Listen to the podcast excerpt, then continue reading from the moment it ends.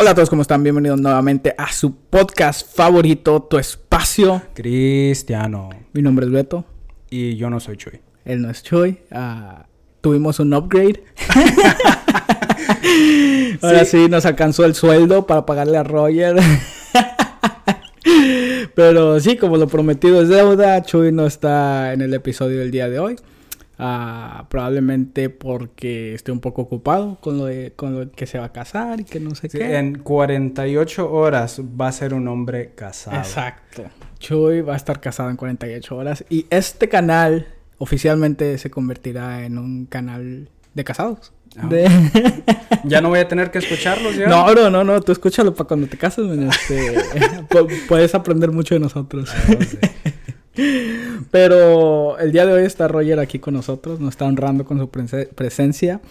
Y de verdad yo disfruto mucho las pláticas con, con Roger porque yo sé que él jamás lo, lo, admitirá, pero es una persona que sí sabe mucho. Sabe, si le preguntaras a Roger de cualquier cosa de la Biblia o alrededor, o religiones, cosas así, te lo aseguro que no se va a quedar callado. Siempre va a tener una opinión al respecto. Y, y, si no tengo respuesta, te puedo dar un, eh, un resumen de todo lo que piensan todos los demás. Exacto, exacto. Prueba de eso es uh, el episodio anterior con, con, Roger, que hablamos del multiverso y uh, de Spider-Man. y, el multiverso, y te hablamos de todos los diferentes niveles de, de sí, multiverso. No, nos impresionaste. A mí me impresionaste. Este... ¿Viste la película? Uh, sí, sí, sí. ¿Cómo la voy a perder, ¿Qué, bro? ¿Qué pensaste, bro? Oh. Te tocó el corazón. sí, valió la pena esperar. Exacto, men. Es, es algo que el Beto, Beto niño de 10 años, o sea, le agradeció mucho a, a, al MCU de que por fin sucedió. Eh, que era algo que hace dos años era imposible, de que cómo va a suceder eso y, y todo eso, pero gracias a Dios sucedió. No, no, pero bro, cuando salió Toby Maguire... ¿Qué tal? Oh, todo el todo el cine empezó. Y empezó. Sí, men, este, para mí fue, fue una de las, de las mejores memorias de mi vida. Pero, este, lamentablemente no estamos ¿Más que casarte? Uh, este, uh, uh, pasemos al siguiente segmento. Pero sí, lamentablemente no estamos aquí para hablar de, de la película. Me parece que tienes un tema. sí. Bueno, eh, siempre estoy inmergido en diferentes temas, entonces los últimos meses he estado sumergido en el tema de lo que sería el diálogo e-, ecuménico. Ok, ¿nos podrías explicar a largos rasgos qué significa eso? Uh, básicamente es diálogo entre diferentes grupos religiosos. Okay, okay, okay. Y en algunos círculos puede ser como una palabra sucia, el sentido que, oh, pues estás eh, en diálogo con los musulmanes o con los mormones. Ya. Yeah. Uh, y entonces vas a tirar todos los distintivos cristianos y todas las la sana doctrina la vas a tirar para, uh, para doblegarte a ellos. Y, y, no, no, no, eso no tiene que ser el, el punto. Pero más que nada es para que nos entendamos uno al otro. Y buscar qué, qué tenemos en común. Uh -huh para que nos llevemos un poco mejor. Sí, y esto me imagino yo que es muy, muy útil porque como en lo personal, en mi caso, yo, mi familia de, de mis tíos y mis primos, eh, estamos, somos como, como tres religiones. O sea, nosotros somos cristianos, tengo una tía que es, y, y, tíos que son mormones mm. y, y, mi abuela es católica. Ah. Entonces podemos poner todo este, este, este diálogo a, a, práctica porque ahí es donde nos podemos, hey, vamos a empezar por qué tenemos en común, en qué podemos, en qué podemos estar de acuerdo y, y básicamente que no termine como en una pelea de que tu, tu sí. religión no es cierta y cosas así. Uh, sí, uh, yo diría también, hay cupo para la polémica, uh -huh. uh, pero también hay tiempos donde hay que simplemente entendernos uno al otro.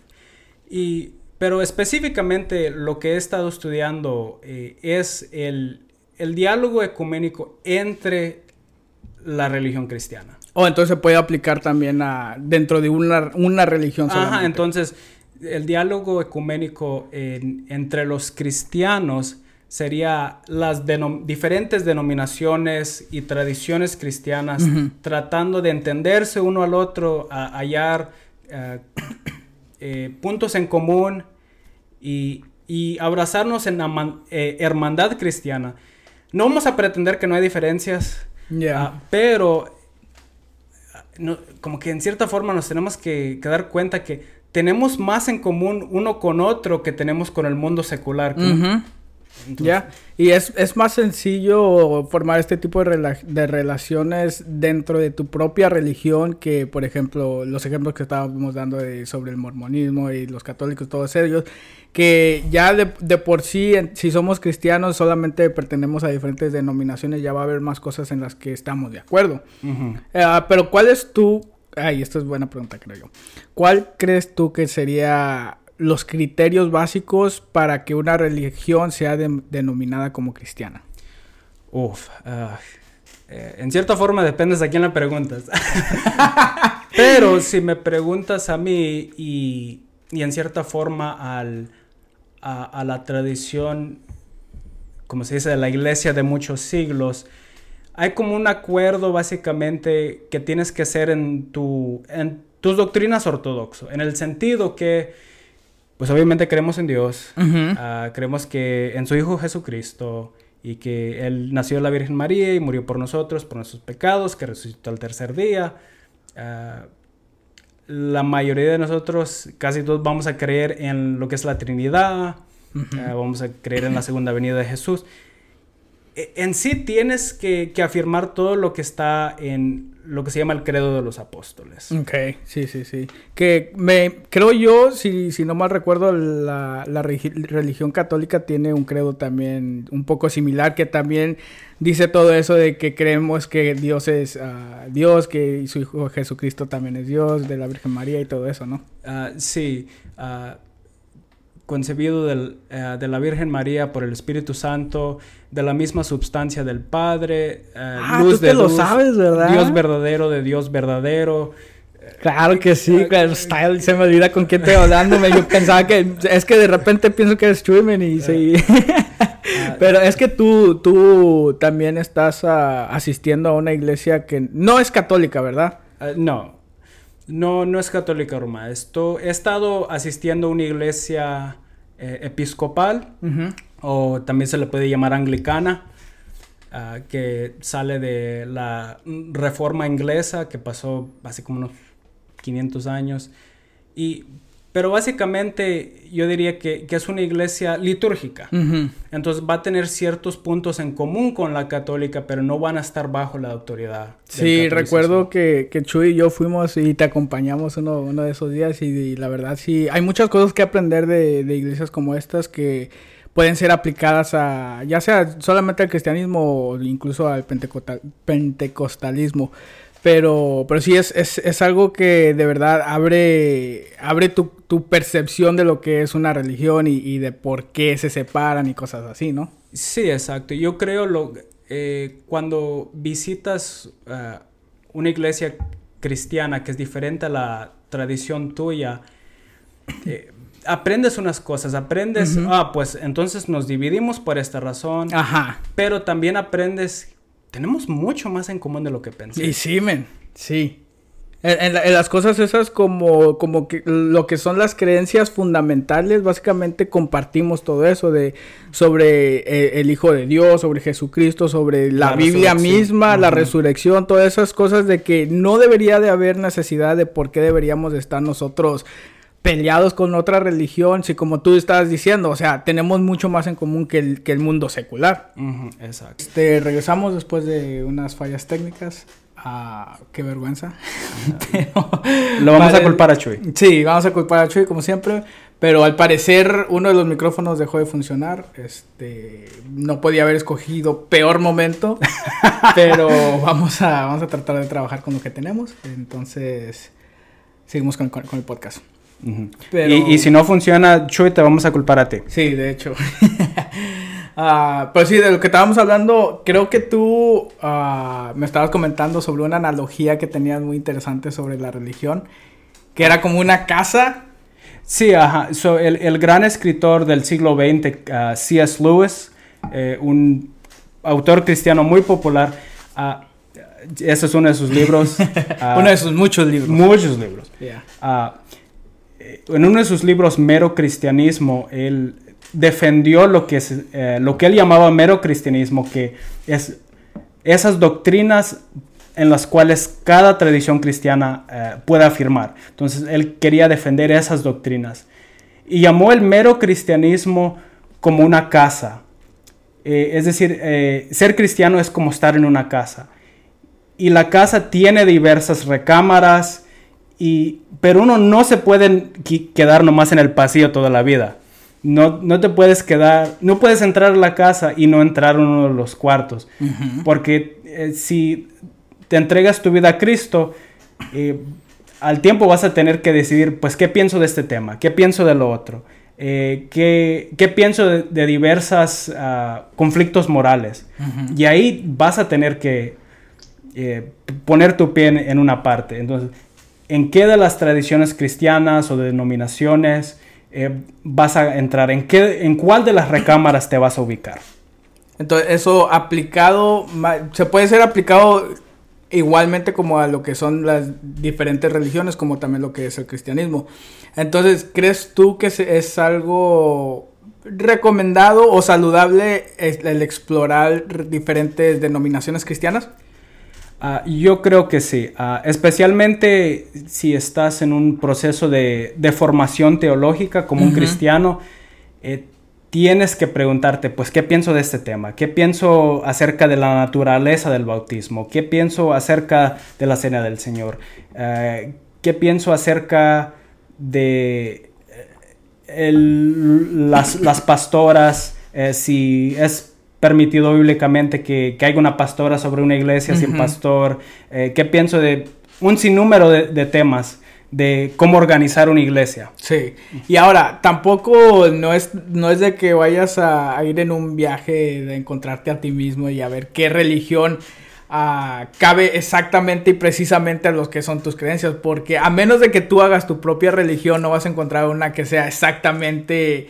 Ah, que, que, esté de acuerdo con todo y cada una de las cositas que tú creas, sino que simplemente encuentres esa religión que por lo general, que, a, que pueda llenar las casillas más posibles que, tú tengas y luego ya dependiendo de ahí te pones a escoger qué tipo de, denominación vas a hacer. Sí, ah, y parte de esa exploración teológica como cristiano, eh, en ver dónde hay las diferencias entre las denominaciones, eh, te vas a dar cuenta que hay ciertos temas que importan más que otros. No significa que nada en la doctrina es sin valor. Eh, eso no es lo que quiero decir eh, pero el por decir, pues algo... Eh, ¿Cómo... ¿A quién le toca cocinar eh, la cena después del servicio? No va a importar tanto de qué pensamos acerca de Dios, si tenemos una buena doctrina. ¿Qué días hacemos los bautismos? Exacto, sí, definitivamente pero un poco más serio, ¿qué pensamos acerca de la escatología? Ajá. Eso vas a ver que es mucho menos importante, por ejemplo, que algo como si creemos en la infabilidad de las escrituras. Exacto. Sí, definitivamente va a haber como esa como esa escala donde puedes decir, ok, este tema no es tan importante, estos temas posiblemente los podemos poner encima de otro, y, también hay, puedes decir de que algunos temas son igualmente importantes, y ahí dependiendo de todo eso, puedes uh, escoger tú qué, tipo de qué tipo de religión te vas a inclinar un poco más hacia hacia esto. Pero ahorita que mencionaste la escatología, ¿qué piensas de la escatología tú, bro? Oh, boy. no, este es un tema, tristemente te voy a tener que decepcionar. Este es un tema que yo he evitado desde el principio. Lo estudié un poco cuando tenía como 12 años, pero eh, porque pues en esa etapa de la vida te interesa mucho el fin del mundo. Sí, e-, es interesante. sí, ah, pero yo creo, eh, de temprana edad después de eso, en mi formación teológica, decidí es que eso es un tema que no, me voy a meter. Eh, tengo pensamientos, pero no es algo que me gusta hablar porque, como te digo, es uno de esos temas que es de menos importancia que muchas otras doctrinas y también rápido divide. Ah, sí. Divide a la gente. pues déjate sorprendo que... Eh, Estoy de acuerdo contigo, bro. Ah, pues de, hecho, de hecho, pensamos, pensamos igual, a diferencia de Chuy, que él sí piensa de que la, la escatología es una de las, de las cosas fundamentales, que hasta cierto punto tiene razón porque ah, tenemos que saber ah, por lo menos las cosas básicas que van a suceder después de la segunda venida de Cristo y cosas así. Es, es, es, es importante el saber. No estoy diciendo de que se lo esquipeen por completo, sino No. de que no traten de enfocarse al 100% en la escatología porque es algo que no es a ciencia cierta y no te va a beneficiar tanto como lo que es otras partes de la Biblia, Y- en mi opinión. Y ya así marginaste a todos los podcasts que se dedican solo a la Oh, escatología. sí, cierto, hay Sí. podcasts que se dedican a eso, ¿no? Sí, ajá, y, y, y pues cada uno puede tener sus intereses, pero a lo que quería referirme, como estábamos hablando, hay doctrinas que tienen un poco más de, de relevancia. Sí, primordiales y secundarios. Ajá, exacto. Y terceras, Ajá, y cuartas. Ah, pues por ejemplo, algo que, que básicamente la tradición cristiana a lo largo de toda su historia ha tomado como central y que no se puede negociar es la doctrina de Dios, cómo vemos a, a la naturaleza de Dios. Por eso, por ejemplo, la gran mayoría de, de cristianos no van a considerar al mormonismo o a los testigos de Jehová eh, como cristianos adentro de la casa. Quizás lo podríamos considerar una Vecinos. religión, ajá, vecinos, pues una religión que tiene mucha similitud, Sí. pero ¿qué más central te puedes hacer que la doctrina misma de Exacto. Dios? En tu opinión, ¿crees que es más fácil convertir a un ateo al cristianismo o a una persona de otra religión al cristianismo? Ah, ah, la verdad depende de la, de la gente. Ah, antes se me preguntaba preguntas acerca de la apología y me decían, "¿Y tú que sabes un poco de apología, ¿qué le dices cuando te enfrentas a un ateo? Ajá. Y, y al principio decía, no, pues le doy estos argumentos, le doy un argumento cosmológico, un argumento de contingencia. Y jaque mate, Iván. Ah, exacto. Pero pues, pero pasó el tiempo y como que me di cuenta que, pues depende el ateo, depende Sí, la es que persona. también es, es- sería difícil generalizar y decir, oh, es que todas las personas ateas son, son muy cerradas o cosas así. Porque- cuando, cuando te metes en estos diálogos, eh, sea con ateos en debatir la existencia de Dios o quizás con otro cristiano en el diálogo ecuménico, ah, vas a encontrar gente que está muy cerrada eh, y vas a hallar gente que está muy abierta. Yo he conocido ateos eh, que tienen mucha eh, simpatía para, eh, para el punto de vista cristiano. Ya casi hasta son cristianas. Te, te dicen, no, pues he empezado a ir a la iglesia, bro. Y pues no sé, pero yo creo que quizás sí hay un Dios. Eh, yo creo que no, pero quizás sí. Y, y hay cristianos que por una diferencia en uno de esos temas terceros o cuartos, Sí, sí, sí. te cierran la puerta y, y tú no eres hermano para ellos. Y es que eso es lo, lo que a mí se me parece muy, muy interesante sobre las personas en general, de que hay, somos tan diversas, somos tan diversas en, en lo que son nuestras creencias porque obviamente hemos tenido diferentes experiencias, hemos, hemos crecido con familias diferentes, países diferentes, lugares diferentes, que sería imposible que podrías encontrar a una persona que comparta exactamente las mismas creencias que tú. Sería algo muy difícil porque incluso dentro de nuestra misma iglesia podemos ver personas que, que tienen doctrinas muy, muy diferentes a la de nosotros, muy diferentes a la de la iglesia y es algo normal. Yo creo que es algo normal, por eso creo que es muy importante el, el saber sobre este diálogo ecuménico. ¿cómo se dice? Sí, ajá, eh, Porque y te, lo vas a utilizar, lo vas a utilizar en algún punto de tu vida, te- se te va a hacer útil. Sí, ajá, e- exacto. Ah, te vas a dar ah, cuenta cómo, eh, cómo llevarte bien con tus hermanos en. Cristo, que quizás vienen de una tradición completamente diferente y, y piensan un poco diferente que ti. En sí, e- esto me recuerda de, de, de cierto, de cierta diferencia que hay entre las tradiciones cristianas en cómo definimos la unidad. Ah, por ejemplo, si tú eh, estás en la tradición católica romana, por ejemplo, o en la tradición eh, ortodoxa oriental, por ejemplo, eh, que son tradiciones muy litúrgicas y que tienen doctrinas bien definidas. Por ejemplo, la católica romana tiene su, su catecis y miles de páginas de todo bien definido, rigurosamente argumentado.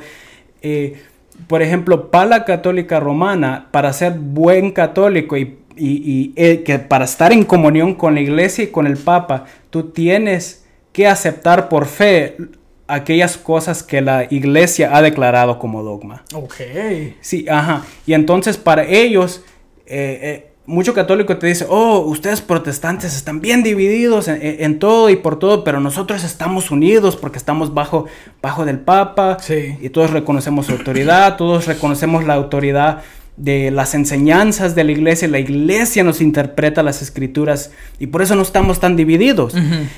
Pero eh, ¿a qué resulta eso? Si alguien está de desacuerdo en, esto y el otro, mm, no sé exacto eh, esa dogma de la Uh, the Immaculate Conception, de la concepción inmaculada de María.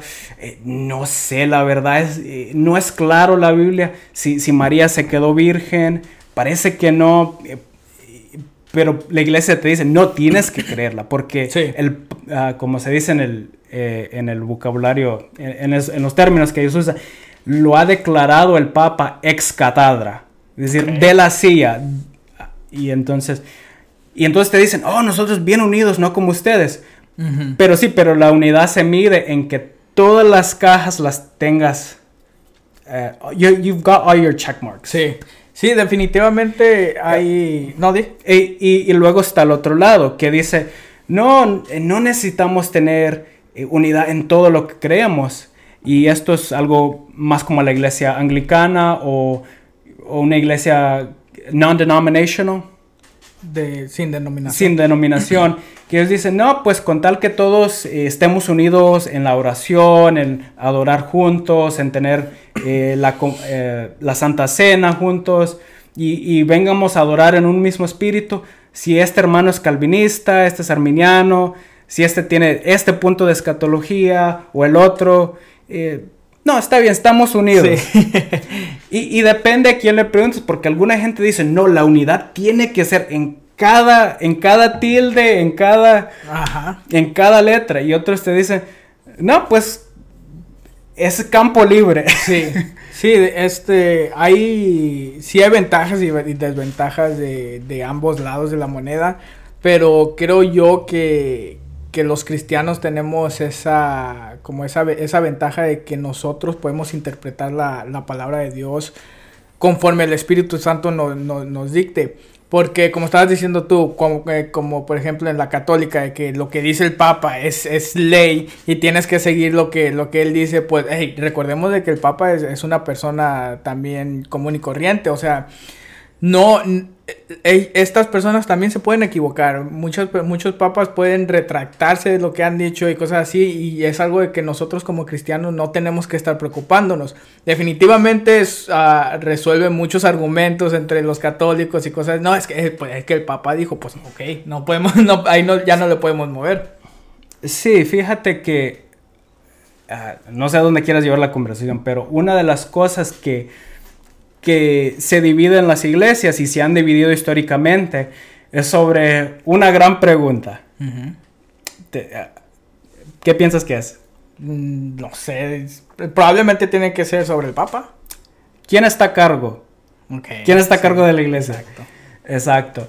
Y, entonces la católica romana tiene su, eh, tiene el Papa, tiene lo que se llama la sucesión apostólica, pero también la tiene la ortodoxa, eh, ciertos anglicanos creen en la sucesión apostólica, también ciertos luteranos. Eh, y entonces, eh, para ellos, la iglesia tiene que, tienes que, te dicen, de tu iglesia hoy en día, ¿cuál es el enlace hasta los apóstoles? A ah, cada generación. Ok, sí, sí.